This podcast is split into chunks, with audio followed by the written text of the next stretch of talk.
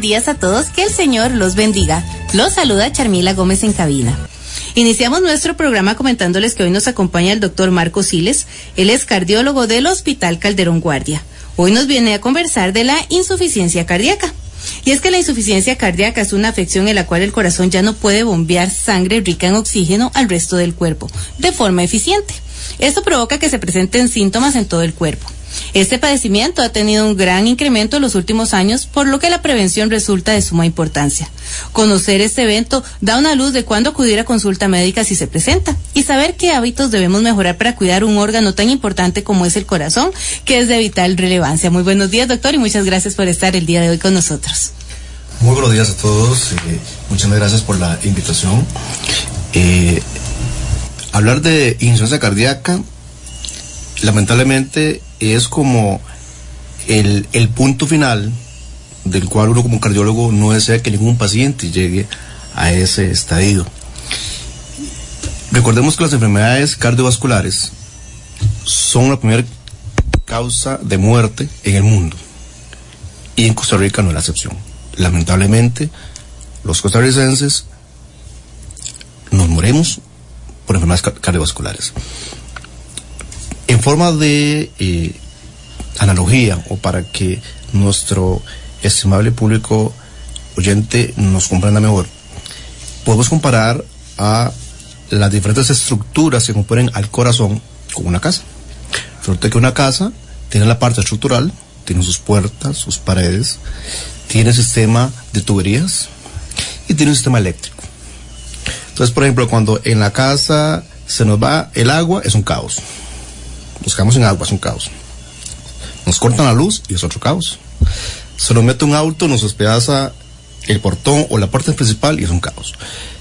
Desde el punto de vista cardiovascular o desde el punto de vista del corazón, es igual.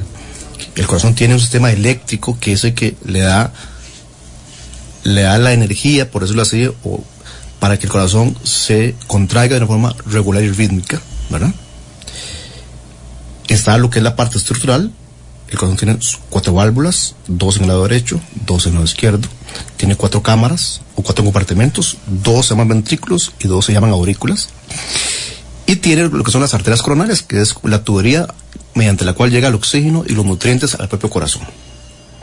Entonces, cualquier situación que me afecte el sistema estructural del corazón, las válvulas, las paredes o esos compartimentos, cualquier situación que me comprometa el sistema eléctrico del corazón o cualquier eh, situación que me afecte la tubería, como los infartos, me va a llevar a que el corazón sea insuficiente para poder expulsar la cantidad de sangre necesaria para poder suplir las necesidades del, organismo.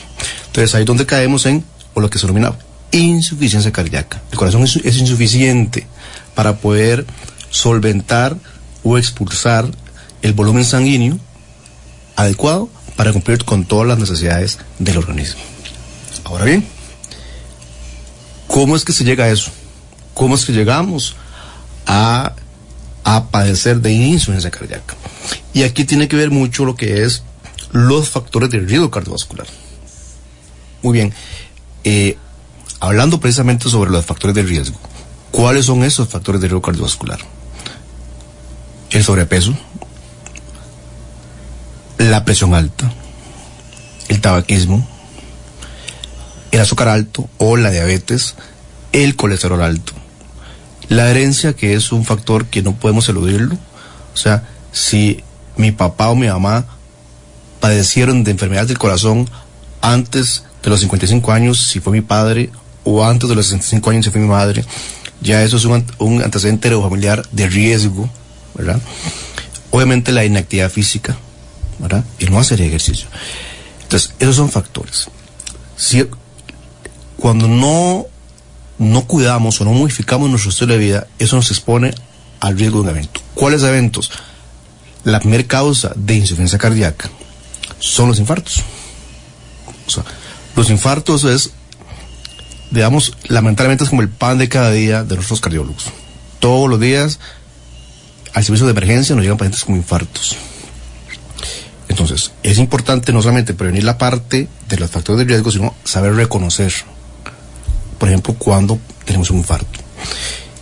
El infarto se manifiesta generalmente por dolor en el pecho, muchas veces no es dolor, sino es una opresión. El paciente siente como un ladrillo, como, como que están apretando, lo están estrangulando en el pecho. Se le va hacia el brazo izquierdo, se le va hacia la mandíbula. Puede asociarse con falta de aire, sudoración fría, mojan la camisa, frío. Y es un dolor que generalmente persiste por más de 20 minutos. ¿verdad? Entonces, son características de que está pasando altamente sugestivo de que es un infarto. En ese momento es importante identificar esos síntomas porque hay que consultar a urgencia lo más pronto posible. Hay que tomar en cuenta que hay poblaciones de pacientes que lamentablemente no presentan esos síntomas tan típicos. Las mujeres, los diabéticos y los adultos mayores, que muchas veces presentan otros síntomas que nosotros llamamos equivalentes anginosos. O sea, que es como el equivalente a los síntomas típicos que yo les acabo de mencionar. Por ejemplo, un paciente puede ser que se sienta muy cansado, o un paciente que llegue nada más con una arritmia, ¿verdad? que llegue con trastornos del ritmo, o un paciente que sienta como un malestar en la boca del estómago, sobre todo las mujeres. Y muchas veces ahí tiene que mucho la acuciosidad del médico, mediante la historia clínica adecuada, el examen físico exhaustivo y un electrocardiograma para poder objetivizar si los síntomas de ese paciente obedecen o no a un infarto. Entonces, esa es la causa de falla cardíaca o de insuficiencia cardíaca, porque la obstrucción de la arteria coronaria, el infarto se produce por obstrucción de un coágulo en la arteria, en alguna de las arterias coronarias. Entonces, esa obstrucción que se produce en la arteria, si pasa un, determinado plazo, un determinado tiempo, y no se logra desobstruir, entonces el tejido al cual no le llega oxígeno, no le llegan nutrientes, muere. Entonces, infarto realmente es muerte celular, muerte celular del músculo cardíaco. Eso se llama necrosis. Lo que necrosis. Entonces, un paciente que se infarta, que lamentablemente no se percató de los síntomas, que no acudió oportunamente a el servicio de emergencias y que tuvo un infarto. Entonces, esa cicatriz de ese tejido muerto, ¿verdad? Que, que eh, dejó de funcionar porque no se desobstruyó la arteria para que le llegara oxígeno. Entonces, eso hace ya que la parte estructural del corazón ya sea insuficiente. Porque entonces tenemos que las, todas las paredes se contraían coordinadamente. Y resulta que ya esa parte que está muerta ya no se va a contraer coordinadamente. Entonces pasa un fenómeno o un, un- un dato que uno valora mucho en el ultrasonido de los pacientes que se infartan, que es valorar lo que llamamos fracción de eyección. O sea, que es un porcentaje que dice la eficiencia del corazón, ¿verdad? Ese, ¿Qué tan eficiente está haciendo el corazón para explorar sangre? Es una fracción de eyección, que normalmente es es entre 55 y 65%. Paciente que se infarta, generalmente la ese porcentaje se cae. Y a menor porcentaje, mayor mortalidad. Y de eso vamos a estar ampliando más adelante, doctor, porque tenemos que ir a nuestra primera pausa. Ya regresamos aquí en Salud para Todos. Si usted utiliza el servicio de bus para trasladarse, mantenga la distancia de al menos dos metros con otras personas mientras espera en la fila. Cuando llegue a su destino, recuerde lavarse las manos con agua y jabón. Caja Costarricense de Seguro Social.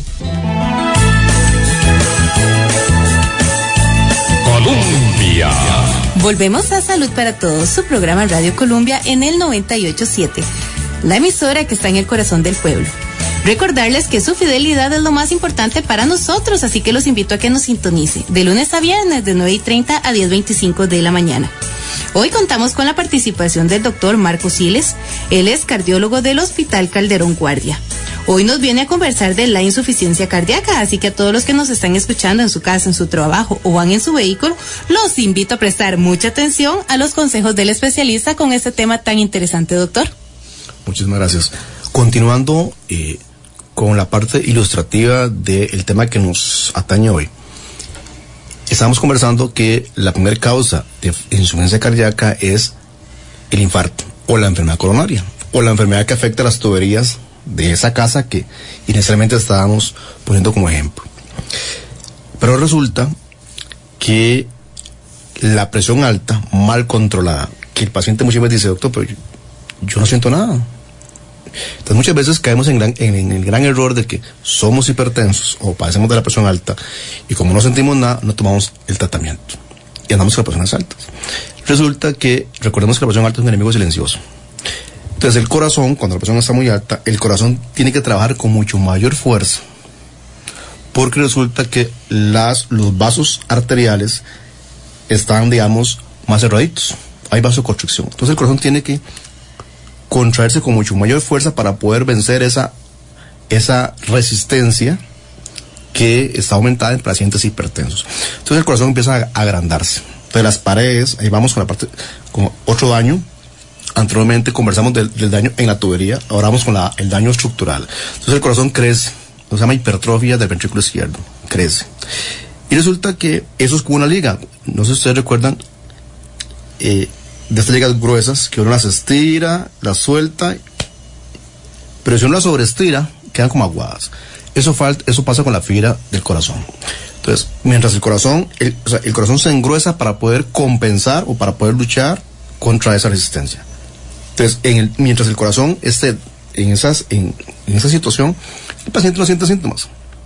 Pero todo en la vida no es, no es para siempre. Entonces, resulta que si no corregimos el problema de la presión arterial, llega un punto en el corazón, esas fibras se sobreestiran y el corazón entra en insuficiencia cardíaca. O sea, ya el corazón pierde esa capacidad de contracción, de retracción elástica. De ahí la importancia de controlarse adecuadamente la presión arterial. Por eso es que muchas veces cuando hay síntomas en un paciente que es hipertenso es donde viene el infarto, donde viene el, el drama cerebral, cuando ya vienen los síntomas que más adelante vamos a conversar de insuficiencia cardíaca. Entonces, la presión alta mal controlada es otra causa de insuficiencia cardíaca. Vamos para el otro componente, que son las válvulas. Resulta que las válvulas, el, el corazón tiene cuatro válvulas, que una se llama la válvula aórtica, otra se llama la válvula mitral, otra se llama la válvula pulmonar y la otra se llama la válvula tricuspidia. Resulta que son como, son como compuertitas. Entonces, igual que una puerta de un cuarto, una puerta de un cuarto de esa casa que estamos hablando, o puede cerrar mal, o sea, queda floja, o puede ser que las bisagras estén tan rígidas que a mí sí cuesta que abra. Entonces, cuando cierran mal, hablamos de es insuficiencia de la válvula. La sangre en el corazón recorre una sola dirección. O sea, si pasó de un cuartito a otro, no tiene por qué devolverse. Porque precisamente la compuertita que está entre esas dos cámaras permite que el flujo sea en una sola dirección. Entonces, cuando las válvulas son competentes, normales, no tiene por qué devolverse sangre. Entonces, cuando una de esas válvulas es insuficiente, por X motivo, y la sangre empieza a devolverse, empieza una sobrecarga de volumen una sobrecarga de sangre en el propio corazón.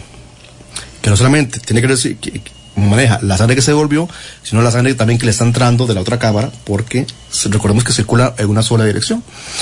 Entonces, ahí hablamos de las insuficiencias aórticas, insuficiencias mitrales, y con el cabo del tiempo, eso también hace que el corazón se agrande, se dilate y el paciente pueda entrar en insuficiencia cardíaca. Y es muy importante porque resulta que los problemas de las válvulas, uno los, lo diagnostica con el examen físico. Son los famosos soplos. Resulta que los soplos son la turbulencia o el fenómeno auditivo que se produce cuando la sangre a alta velocidad, ya sea se devuelve por una compuertita que cierra mal o cuando pasa por una compuertita que está estrecha. Eso se llama estenosis. Igual, ya sea por insuficiencia o sea por estenosis, resulta que el corazón sufre, el corazón se agranda. Si está muy cerradita la compuertita, el corazón tiene que contraerse mayor con mayor fuerza para que la sangre pase por esa estrechez. Y si la puertita cierra mal, más bien tiene que, se agranda porque tiene que manejar mucho volumen, ¿verdad? O sea, más de la cuenta. Entonces, los problemas valvulares son también causas de insuficiencia cardíaca. Muy bien. Resulta que existen otras, otras causas, por ejemplo, las inflamaciones o la miocarditis, que es una inflamación en el corazón, del músculo cardíaco. Entonces, hay pacientes que llegan a uno con síntomas de falla cardíaca, que ahora vamos a hablar, y en la historia clínica, mis doctores, que yo tuve una infección, una gripe hace, hace tres semanas, o tuve. Entonces, hay dos situaciones. Hay pacientes, como en todo, que, que tienen predisposición a desarrollar X enfermedades y hay pacientes que lamentablemente tocan con, con agentes infecciosos que generan esas enfermedades. Entonces, cuando el corazón inflama, que se llama miocarditis, la, el, el músculo cardíaco sufre y también se dilata y pierde fuerza. Y eso se llama, esto se traduce como insuficiencia cardíaca. Se cae la fuerza del corazón, eh, no se expulsa eh, la cantidad de sangre adecuada para suplir las necesidades y vienen l- el- la serie de síntomas que más adelante vamos a hablar. Resulta que también que en el sistema eléctrico, vea que hemos, hemos ido parte por parte. El corazón tiene un ritmo. En reposo, el corazón se contrae entre 60, de 60 a 100 veces por minuto. Se contrae, que eso lo, podemos registrar con el pulso. Es lo normal. Cuando hacemos ejercicio, obviamente el corazón aumenta su frecuencia hasta 150. Es lo normal, o hasta 180 lo normal. Cuando estamos durmiendo, lo normal es que el corazón ande menos de 50, en algunos casos menos de 40. A las 3 de la mañana, el corazón todo anda bajito. Cuando la frecuencia cardíaca es menos de 60, se habla de bradicardia. Cuando la frecuencia cardíaca mayor de 100, se llama de taquicardia. Entonces, eso es normal. El corazón aumenta, digamos, voy con otra analogía, con un carro. Si vamos en una cuesta, hay que acelerar más. Si vamos en una bajada, vamos a, a desacelerar. Pero resulta que las arritmias se dan precisamente porque, si bien es cierto, hay un sistema eléctrico establecido desde que nacemos, hay una sola vía de control, ¿verdad? Pueden existir zonas en el músculo, cardíaco que también tienen capacidad de, por decirlo así, de crear cortocircuitos que pueden interferir con la actividad eléctrica normal del corazón. Eso genera las arritmias. Entonces, las cicatrices de un infarto, las cicatrices de, de la miocarditis que ya hemos hablado, por medicamentos, por trauma, pueden generar zonas o cortocircuitos que se activan de una manera descontrolada y con mayor frecuencia y es donde me producen las arritmias. Hay pacientes que andan con 300, 400 de, de frecuencia cardíaca eh, que llegan a momentos descompensados. El corazón no puede ir ni muy rápido ni muy lento. Si el corazón va muy rápido, no hay tiempo para que se llene. Y si va muy lento, no expulsa, de acuerdo a las necesidades, la cantidad de sangre. Entonces, las arritmias, si va muy, muy lento, el paciente entra en insuficiencia cardíaca. Si va muy rápido, también puede entrar en insuficiencia cardíaca. Entonces, veamos, veamos que ya hemos valorado, digamos, a, grandes rasgos, las tres eh, eh, en- enfermedades que me pueden producir insuficiencia cardíaca. Ahora, ¿cómo se manifiesta la insuficiencia cardíaca? ¿Cómo nos damos cuenta cuáles son los síntomas de la insuficiencia cardíaca? Lo primero es la intolerancia al ejercicio. El paciente dice, doctor, viera que yo trabajo, hago X actividad, pero desde hace 15 días me canso. Es, es una pesantez en el cuerpo, una fatiga.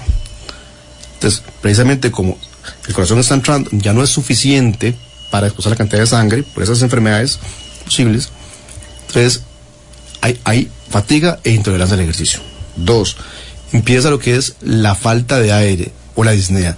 La disnea es la sensación subjetiva de que nos, nos cuesta respirar. Generalmente no tenemos por qué pensar, respiro, expiro, expiro, no. O sea, cuando la respiración se hace consciente, es porque nos falta el aire. Entonces, ese es otro síntoma. El otro síntoma es, el paciente dice, doctor, viera que yo no puedo acostarme. Yo antes dormía con una almohada, pero ahora tengo que poner tres almohadas porque me ahogo. Eso se llama ortomnea, o la falta de aire cuando uno se acuesta. Y el, otro síntoma que se llama disnea paroxística nocturna es el paciente que dice, doctor, yo me acuesto a las 7 de la noche y me levanto porque me estoy ahogando a las 6 de la mañana, que tengo que abrir las ventanas del cuarto, sentarme en el borde de la cama a coger aire porque me estoy ahogando.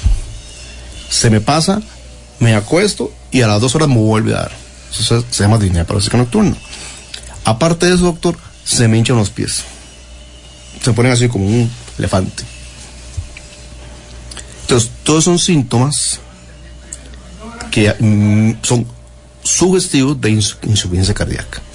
Entonces, la fatiga, la falta de aire o disnea, la falta de aire al acostarse, o la falta de súbita durante la noche, muchas veces la tos también, eh, y la intolerancia al ejercicio son síntomas de insuficiencia cardíaca. Entonces, a veces uno lo ve mucho con los diabéticos. Los diabéticos que lamentablemente no sienten dolor, entonces muchos se infartan, no se dieron cuenta que se infartaron y cuando consultan vienen con síntomas de falla cardíaca. Vienen con, con hinchazón de, de pies, con fatiga, con que le falta mucho el aire y, y con los demás síntomas que, que aquí acabamos de mencionar. Algo muy importante, que entre más incapacitante es la insuficiencia cardíaca, mayor es la mortalidad. No lo mismo el paciente que le dice, bueno, doctor, viera que yo me canso cuando camino 200 metros. Al paciente que le dice, bueno, doctor, yo no me puedo peinar porque me, me falta el aire. Son estados avanzados. Hay una escala que uno usa en cardiología que es la clase funcional, que va de grado 1 al grado 4. El grado 1 es el paciente que uno sabe que se infartó, que uno sabe que es hipertenso mal controlado, que uno sabe que tiene insuficiencia cardíaca, pero que está compensado. O sea, que no tiene su actividad normal, no le genera síntomas. Está muy bien controlado. El estadio 2 es aquel que con moderados esfuerzos le falta el aire. El 3 es con pequeños esfuerzos, le falta el aire. Y el 4 es en reposo cuando le falta el aire. Entonces, ¿cuál se muere más? El de estado 4. Entonces, ¿cómo hacemos el diagnóstico? Pues, uno, por la historia clínica, o sea, si el me dice, doctor, mire, yo soy diabético, presión alta, tuve infarto hace X año, y ahora vengo con estos síntomas que yo le acabo de mencionar, esos, esos, esos son eh, criterios que le ayudan mucho a uno para hacer el diagnóstico. Y hay unos exámenes que uno envía, porque muchas veces no es tan sencillo. Muchas veces la gente llega nada más porque le falta el aire. Y uno dice, bueno, ¿le faltará el aire porque fumó y es un problema en el pulmón? ¿O le faltará el aire porque es problema cardíaco? Entonces hay, unos exámenes que uno manda, que se llama el ProBNP, que es una sustancia que se aumenta en sangre cuando, cuando la falta de aire es de causa cardíaca. Entonces eso le ayuda mucho a uno. Cuando la falta de aire es de causa pulmonar, ese examen o ese ProBNP es normal en sangre. Está aumentado generalmente en pacientes con insuficiencia cardíaca. La otra es el electrocardiograma. Es muy raro que un paciente con insuficiencia cardíaca tenga un electrocardiograma normal. Siempre vamos a encontrar alguna alteración en, en, en- o en la gran mayoría de los casos en el electrocardiograma. Y la otra es en la radiografía de tórax, que muchas veces nos puede orientar sobre el tamaño del corazón y otros eh, hallazgos asociados. Doctor, y es que en este tema hay mucho que hablar. Dentro de eso también está el preinfarto que vamos a trabajar más adelante. También existe, no existe. También hay que eh, mencionar un poco los síntomas, pero tenemos que ir a nuestra segunda pausa. Ya regresamos aquí en Salud para Todos.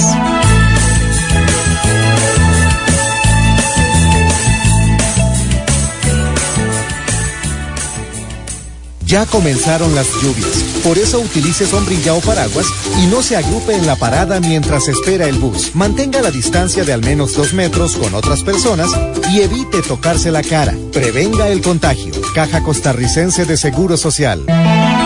Colombia. Estamos nuevamente en Salud para Todos, un programa de la Caja Costarricense de Seguro Social aquí en Colombia, la emisora que está en el corazón del pueblo. Les recuerdo a todas las personas que estamos con el doctor Marco Siles, él es cardiólogo del Hospital Calderón Guardia. Hoy nos viene a conversar de la insuficiencia cardíaca. Así que les recuerdo que Salud para Todos también se transmite de lunes a viernes de 9 y 30 a 10.25 de la mañana, así que los invito a sintonizarnos y esté muy atento con nosotros también con este tema de hoy, doctor. Es importante eh, eh, seguir conversando del tema, usted nos está ampliando, nos está estructurando y, y dentro de esto se nos hace más fácil con esos ejemplos que usted nos dice. ¿Cómo nos está fallando esa casa, esas paredes, esas puertas, esas tuberías? ¿Qué eh, debemos saber nosotros al respecto después de que usted nos hablaba de estas pruebas o exámenes? Muy bien. Lo primero que todo es acudir. O sea, si, si tenemos, o sea, eso es como, volvemos al ejemplo de la casa, darle mantenimiento a esa casa. Si no le damos mantenimiento a esa casa, si no revisamos cómo está la teoría, si no revisamos cómo está el sistema eléctrico, si no revisamos cómo está el jardín, etcétera, pues no nos vamos a dar cuenta de que algo se está deteriorando. Igual pasa con nuestro sistema cardiovascular. Entonces, si nos consideramos sanos, número uno, la consulta anual de exámenes normales. Hacerse exámenes generales de orina, azúcar en, en ayunas, colesterol, riñón, hemograma, placa de tórax y electrocardiograma. Sobre todo si se, eso, y sobre todo si se es hipertenso y si se es diabético, sabemos que nuestro sistema de, atención primaria, el sistema de seguridad social, pues hay un periodo de cada tres o cuatro meses que se ven a, a estos pacientes y se, se están constantemente checando. La otra cosa es, volvemos a lo mismo, con síntomas. Cuando detectamos algún cambio en nuestro estilo de vida, o sea, no estamos haciendo lo mismo, nos estamos cansando, se nos está hinchando los pies, nos está faltando, nos está faltando el aire, o no- tenemos sensación como de, de desvanecimiento. eh, entonces hay que, hay que consultar, hay que acudir. No, no nos podemos, porque muchas veces minimizamos los síntomas y decimos, no, es que porque no dormí bien, no porque estoy muy estresado, no porque estoy deprimido, no porque trabajé mucho. Y muchas veces mini- minimizamos los síntomas y sobre todo los hombres. Nosotros somos como más quitados a consultar. Todavía las, las mujeres eh, son más, más sensatas, digo yo, ¿verdad? Porque son más inteligentes, pero consultan.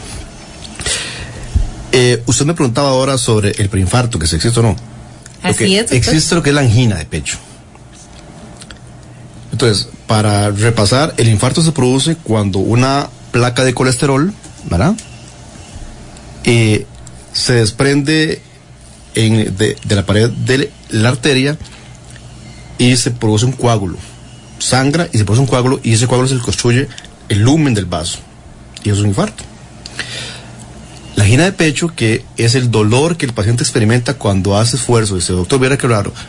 Yo camino los 200 metros y me duele el pecho. Y me oprime. Paro, me dura 5 minutos, se me quita.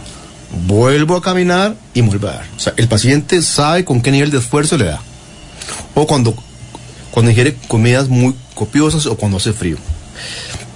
De la angina, importante que la angina no es, no es infarto, pero sí le está avisando a usted que algo está pasando, que hay enfermedad en las arterias y que probablemente si no se corrige, si no se trata, eventualmente va a evolucionar un infarto. La angina estable se produce cuando hay una placa, ¿verdad? Que no está rota, o sea, que no se ha formado trombos y que lo que hace es que obstruye el paso de sangre. Entonces, si, si el vaso tenía un diámetro de un centímetro, por ejemplo, y esa placa obstruye, es un cañito, ¿verdad? Cuando hay mucho sarro en, en, los, en los caños y se empieza a obstruir el lumen del el tubo, que pasa muy poca agua. Entonces, en reposo el paciente no siente síntomas, pero cuando, ese, cuando empieza a hacer esfuerzo, donde se ocupa más sangre, la sangre no puede pasar por la obstrucción, es donde el paciente genera síntomas. Eso es la angina de pecho, ¿verdad? Y muchas veces puede ser dolor en reposo, que es lo que llamamos preinfarto. Doctor, y dentro de eso también es importante eh, comentar, ahora que usted nos ampliaba también de, de, de, estos padecimientos, es el tratamiento con los que cuenta la institución. Ya hablamos de que existen bastantes pruebas que les da a ustedes como cardiólogos esa luz de decir algo está pasando. ¿Cuál es el tratamiento que sigue? Es, muy, es una excelente pregunta porque es muy importante. Y gracias a Dios por nuestro sistema de, seguridad social, porque tenemos medicamentos de punta, medicamentos que han demostrado, cuando uno da un medicamento a un paciente, eso se lo digo a, a los estudiantes siempre, a los residentes, uno tiene que saber a quién se lo da, por qué se lo da, por qué ya se lo da, qué queremos conseguir, cuáles son los efectos secundarios, cuáles son las interacciones. Y siempre que uno procura es mejorar la, la vida, la, prolongar la vida del paciente con insuficiencia cardíaca. Entonces, está el, tratamiento no farmacológico. Recordemos que un paciente con insuficiencia cardíaca, el corazón está débil, el corazón no tiene esa capacidad de funcionar adecuadamente. Entonces, lo primero que uno dice a los pacientes, ojo con los líquidos. Ojo con los líquidos porque eso es como que usted está en un motor, un sistema de tubería cerrada, y si es un motor normal, hace que el agua circule. Pero si ese motor falla, y usted empieza, y, y un sistema de riego, y le seguimos echando agua, y, el motor no hace que el agua circule, el agua se empieza a rebalsar. Eso pasa con un corazón que está en falla cardíaca. Entonces, el paciente con insuficiencia cardíaca debe restringir la ingesta de líquidos. Muchas veces no les decimos eso y empiezan con ensaladas de frutas, con gelatinitas, con sopitas, cafecitos, tecitos, ¿verdad? Y todo eso es líquido. Entonces el paciente, uno dice, pero qué raro, si le estamos dando el tratamiento adecuado y cada semana está el paciente en emergencias porque se ahoga, porque viene hinchado. Y es la parte de educación del tratamiento no farmacológico que es muy importante. Comer sin sal, también porque la sal retiene agua. Entonces hay pacientes que son, les encanta comer con sal. Hay un producto que uno le recomienda mucho que es el no sal, que es una sal potásica. Entonces, la reacción de líquidos, la, la poca ingestión de sal, el pesarse, un litro de agua es un kilo de peso. Pues, ¿cómo sabemos que estamos reteniendo líquido? Pues el paciente dice, yo siempre peso 70 kilos y en dos días pesa 74 kilos, para 4 kilos, estamos reteniendo líquido. Entonces es una forma de educar al paciente. Pésese cada 72 horas para que se controle. Porque hay unos medicamentos que se llaman diuréticos que uno cuando los prescribe, uno, uno educa al paciente en ese sentido. Usted se pesa cada cierto periodo y se va a dar cuenta cuándo está reteniendo líquido y cuándo no, para ir subiendo o bajando la dosis. Algo importante también es la protección contra las infecciones. Son pacientes que deben tener vacuna contra la gripe, deben estar protegidos los pacientes. Y el ejercicio. Paciente con insuficiencia cardíaca, idealmente tiene que ser un programa de re- rehabilitación cardíaca, que es un ejercicio controlado, no se le educa al paciente para que él se vuelva a insertar en sus actividades normales hasta donde sea posible. Eso es el tratamiento no farmacológico. El tratamiento farmacológico, entonces tenemos, hay medicamentos que me sirven para eliminar el exceso de líquido, como los diuréticos, ¿verdad? Que tienen una, una particularidad y uno le dice mucho a los pacientes, eso le baja un poquito el potasio, entonces les da calambres, entonces uno siempre explica eso. Entonces hay que un, un poquito eh, la pérdida de potasio. Muchas veces uno le recomienda, se comen una banana o un bananito en el día.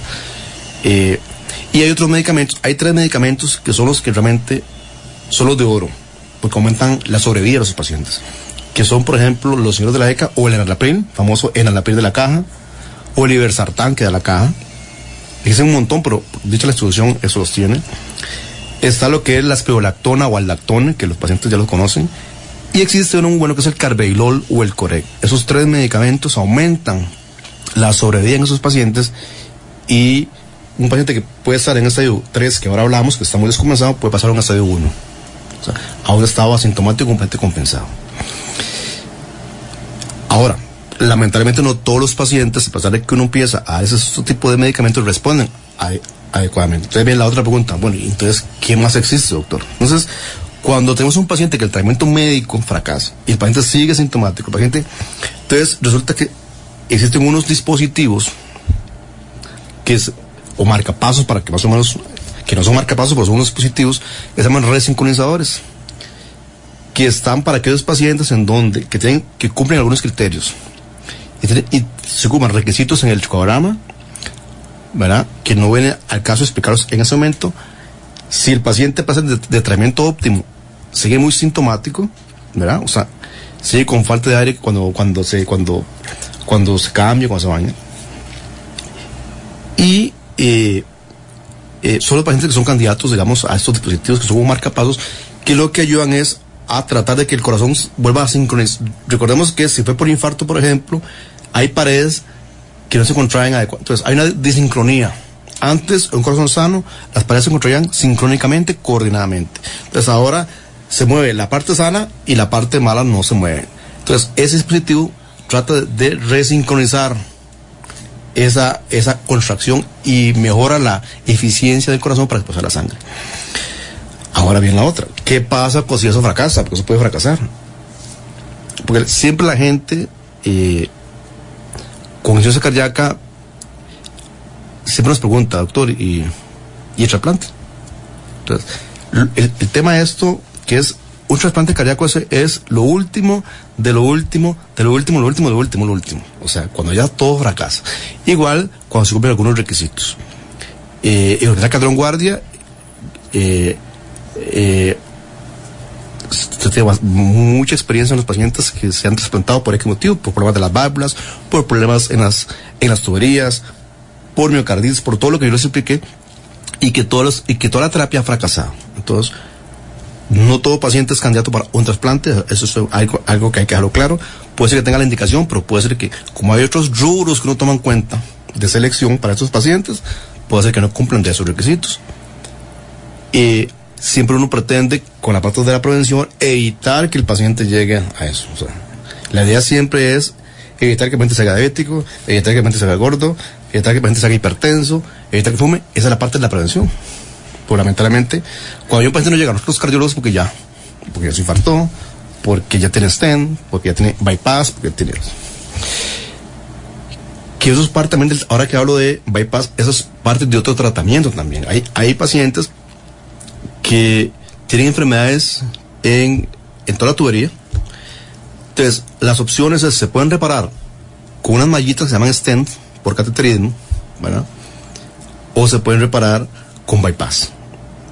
¿Cuándo es uno y cuándo otra? Bueno, cuando, cuando son muchas lesiones, mejor el bypass. y sobre todo si se es diabético.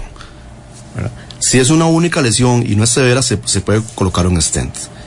Y muchas veces los pacientes, por ejemplo, que están muy sintomáticos, se les pone bypass y hacen una vida normal. Mejoran de una forma muy importante. O los pacientes que tienen un problema en una válvula, por ejemplo, en la válvula aórtica, que se les opera y hacen su vida normal. Entonces, eso es un dato muy importante. No todo paciente con insuficiencia cardíaca, porque depende de la causa, no es que irreversiblemente le va a ir mal, sino que si es una causa corregible, el paciente lo que va a hacer es su actividad normal. Porque esa, esa es la otra pregunta, ¿qué piensas? Que les da pánico, ustedes, hay que operarlo. No, doctor, yo no me opero, me da miedo. Entonces uno, porque aquí voy a morir. Entonces, uno debe explicarles que en todo hay riesgo-beneficio. Entonces, si usted no se opera, la, la posibilidad de que se muera es esta. Y si usted se opera, la, la posibilidad de que haga una vida normal es esta, asumiendo el riesgo. Y muchos pacientes le va súper bien, hacen- se reinsertan de nuevo a sus actividades de la vida diaria, el corazón mejora. Por supuesto, no es en, eso no es en todos los casos, ¿verdad? Pero, eh, de, hablando de el tratamiento tanto no farmacológico como el farmacológico y el invasivo, afortunadamente, y lo digo de todo corazón, afortunadamente la institución cuenta con recursos para eso y los costarricenses vamos a estar orgullosos de que tenemos una institución como la Caja Costarricense del Seguro Social, en el caso mío del Hospital Cadrón Guardia, en donde realmente eh, hacemos a, eh, hacer imposible para que el paciente esté mejor. Doctor, y es que dentro de eso la institución es una bendición, como usted bien lo comenta, tiene cardiólogos eh, excelentes atendiendo a los pacientes, que dentro de eso, como hablábamos de las estadísticas, van aumentando. Parte importante también dentro de las estadísticas eh, era que muchos adultos mayores padecen del corazón. ¿Es la insuficiencia cardíaca una consecuencia normal del envejecimiento? Lo que sucede es que, lamentablemente, la mayoría de las enfermedades, conforme, conforme envejecemos, van apareciendo. Entonces, por la hipertensión o la presión alta, eh, la aterosclerosis, que prácticamente de- después de los 30 años es donde empieza a acentuarse de manera significativa. Eh, y el ambiente, o sea, los hábitos que asumimos. O sea, un- una persona que empieza a fumar desde, los 15 años dice cuando tengo 80 o la persona que come de una forma inadecuada, que es, que es gordita toda la vida. Entonces, al final de la al final, entre más envejecemos, nos pasa la factura de cómo hemos vivido. Por eso es, o sea, no es en sí, el- o sea, no es per se el envejecimiento, sino que es, de, el envejecimiento per se es, eh, digamos, como casi un punto final de lo que, de lo que hemos hecho en nuestra vida, para bien o para mal. Entonces, es esperar que un paciente de 70 años tenga mayor probabilidad de sufrir de insuficiencia cardíaca. ¿Por qué? Pues obviamente probablemente sea hipertenso, que fumó, colesterol alto, que se infartó, estilos de vida no saludables. eh, entonces, es la incidencia es mucho mayor y las arritmias son mucho más, mucho, mu- mucho más frecuentes en este tipo de pacientes, tanto las que van muy rápido como las que van muy lentas. Por eso mucha gente toma marcapaso y todo este tipo de situaciones. Doctor, ¿y qué pasa ahora que también hemos este, observado que son más las personas jóvenes que padecen del corazón? Tanto como vemos también personas que toda la vida han realizado actividad física, ejercicio como tal eh, eh, o una disciplina. Sí, eso es, eso es muy importante porque ahora que yo mencionaba la parte de, lo- de los factores de riesgo, eh, en parte es como una lotería, porque hemos tenido pacientes eh, que hacen ejercicio, que son competitivos, que no fuman, no toman, son, son veganos, etcétera, pero tienen el componente con lo cual no podemos trabajar, que la herencia. Pues hay gente que dice, mi papá se infartó a los 40 años, mi tío. Entonces, la genética juega un papel muy importante en, todas las enfermedades. Entonces, lamentablemente hay pacientes que se cuidan y tienen su enfermedad coronaria. Hemos tenido pacientes con enfermedades de los tres vasos que tenían en, en bypass el paciente no se lo puede creer de que hace todo y sin embargo, pero son, son casos aislados, ¿verdad? Generalmente pues uno recomienda lo que es la parte de la prevención. Doctor, y dentro de esto, si lo vemos desde ese punto, entonces, eh, yo como eh, paciente con insuficiencia cardíaca, eh, ¿tengo que evitar hacer ejercicio o debería adaptar algún tipo de actividad física para mejorar? Es muy importante. Un paciente con insuficiencia cardíaca o un paciente cardiópata, idealmente debe ser un programa de rehabilitación cardíaca, que son ejercicios controlados, eh, objetivizados con estudios no invasivos como pruebas de esfuerzo, consumo de oxígeno, etcétera. Entonces, eh, lo que yo recomiendo siempre es ejercicio aeróbico. El ejercicio isométrico de alzar pesos, eso no es recomendable. En pacientes cardiópatas, hipertensos o que han tenido infartos. Porque aumenta, aumenta el riesgo de arritmias y aumenta el riesgo que la persona se suba sobre los límites de seguridad. Entonces, la prueba de esfuerzo, por ejemplo, ahora que usted menciona de los estudios, que es un test invasivo que me permite a mí objetivizar como cardiólogo e, e individualizar en cada paciente y decirle, mire, usted puede hacer esta actividad o no puede hacer esta actividad. Entonces, es una forma objetiva para poder uno planificar qué actividades puede hacer el paciente y sobre todo los pacientes pues infartados. El paciente siempre le pregunta al doctor cuándo puedo tener intimidad con mi señora, cuándo puedo trabajar, cuándo puedo viajar. Entonces, uno, la idea es hacerles una prueba de esfuerzo eh, para objetivizar cómo quedó ese corazón después del evento. ¿Verdad? Si quedó con insuficiencia cardíaca o no quedó con insuficiencia cardíaca. Doctor, y dentro del tema también que es importante comentar, uno de los factores de riesgo que usted hablaba era el fumado. La persona que fuma y que tiene en esta en, en ese aspecto el hábito de fumar, es difícil dejarlo de golpe. Cuando esa persona ya padece una insuficiencia cardíaca, eh, un, infarto, sufrió un infarto, llega al servicio de salud, le dicen deje de fumar. ¿Qué pasa si esa persona, después de tener ese infarto, no deja el hábito de fumar? Es una excelente pregunta porque la rehabilitación cardíaca realmente inicia en el paciente hospitalizado, o sea, y, no más de 24 horas después de que el paciente tuvo el evento. Empieza a, por la explicación o educación por qué se infartó. Es importante que el paciente sepa por qué fue lo que le pasó y por qué. Y evidentemente, mucho paciente, uno les dice, mire, eh, de fumar, pero más que eso es importante ayudarles. Y yo siempre les he dicho que están las clínicas que necesitan de clínicas de ese fumado. Entonces, en la menos mis pacientes, cuando yo paso visita, todos van para clínicas de ese fumado. Lamentablemente, el 50% de los pacientes que le dicen a usted y le, bajan los santos y todo, que va a dejar de fumar y prometen todo, el 50% de los MS vuelve a fumar, porque se sienten bien, se sienten mejores, se sienten, sobre todo si fueron operados o si fueron que se les, que se, que se les este, ¿verdad? Entonces, lamentablemente vuelven a fumar. Por eso yo les digo, mire, usted, no puede solo, usted ocupa ayuda. Entonces, para esto la clínica se ha fumado, para que usted no esté solo. Yo creo que eso, es- eso es una responsabilidad eh, de uno, ¿verdad? Y cuando el paciente deja de fumar es importante que el paciente desde que deja de fumar empieza a sentir cambios eh, eh, en hay un bienestar, ¿verdad? Si bien es cierto está la otra contraparte que es la abstinencia, que es otro tema aparte, pero el paciente empieza a sentirse mejor y se dice que a los tres años el riesgo cardiovascular se iguala a un paciente que nunca ha fumado. Entonces, el beneficio de el dejar de fumar. ¿Qué pasa si siguen fumando? Que la otra, que la otra contraparte se van a volver a infartar. Si se le pusieron un bypass, se le, van, se le van a obstruir, se le van a tapar. Si le pusieron un stent, se le van a tapar. Y la- va, cada vez va a ser peor y la mortalidad va a ser mucho mayor. Doctor, y dentro de este caso, este, cuando una persona que tiene insuficiencia cardíaca puede volver a trabajar o debe plantearse alguna limitación en la vida laboral para proteger el corazón. Sí, claro. Eh, depende de cuál parte de la casa fue la que se, cuál, cuál fue la parte de la casa que se comprometió y cómo le fue. Pues se fue un problema de la válvula, digamos, la aórtica, que es, que es muy importante, y se operó y se le cambió, puede hacer su vida normal, puede reinsertarse a sus actividades normales. Pero si es un paciente, por ejemplo, que tuvo una miocarditis, o sea, se inflamó el corazón y nunca recuperó la fuerza, o sea, quedó con un 20% de fuerza, son pacientes que no pueden, no pueden seguir trabajando y probablemente deben de someterse a un proceso, a un estudio para, para pensión, ¿verdad? Porque no pueden laborar en- con esas condiciones. Doctor, para ir cerrando con nuestro espacio, que nos queda poquito tiempo, también es importante hablar de cómo cuidar nuestro corazón. Unos, eh, eh, en pequeñas palabras, cómo cuidamos nosotros este corazón para no empezar a fallar, como lo dijo usted, esa estructura de esa casa. Uno, lo que es la parte de la prevención, ejercicio. ¿Cuánto recomienda? 15 minutos diarios por 5 días. Hacer ejercicio. Y ejercicio no es meter en gimnasio, ejercicio es caminar. Caminar, hacer un aeróbico. Comer sano, nada de frituras, exceso de alcohol, quesos, no fumar, definitivamente controlarse el peso, que es muy importante, eh, controlarse la presión arterial y los niveles de azúcar. Si no se es hipertenso y si no es diabético, se recomienda un control anual, ¿verdad? Medición del colesterol basal, medición de la presión arterial y medición del azúcar anual. Si se es hipertenso, pues está en control, no perder las citas, ¿verdad? En los, en, en- los diferentes eh, eh, eh.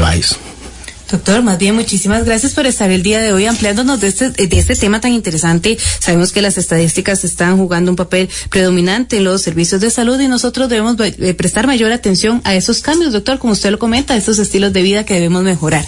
Se nos acabó el tiempo por hoy. Eh, los esperamos con más información importante en Salud para Todos. Se despide de ustedes Charmila Gómez. Bendiciones.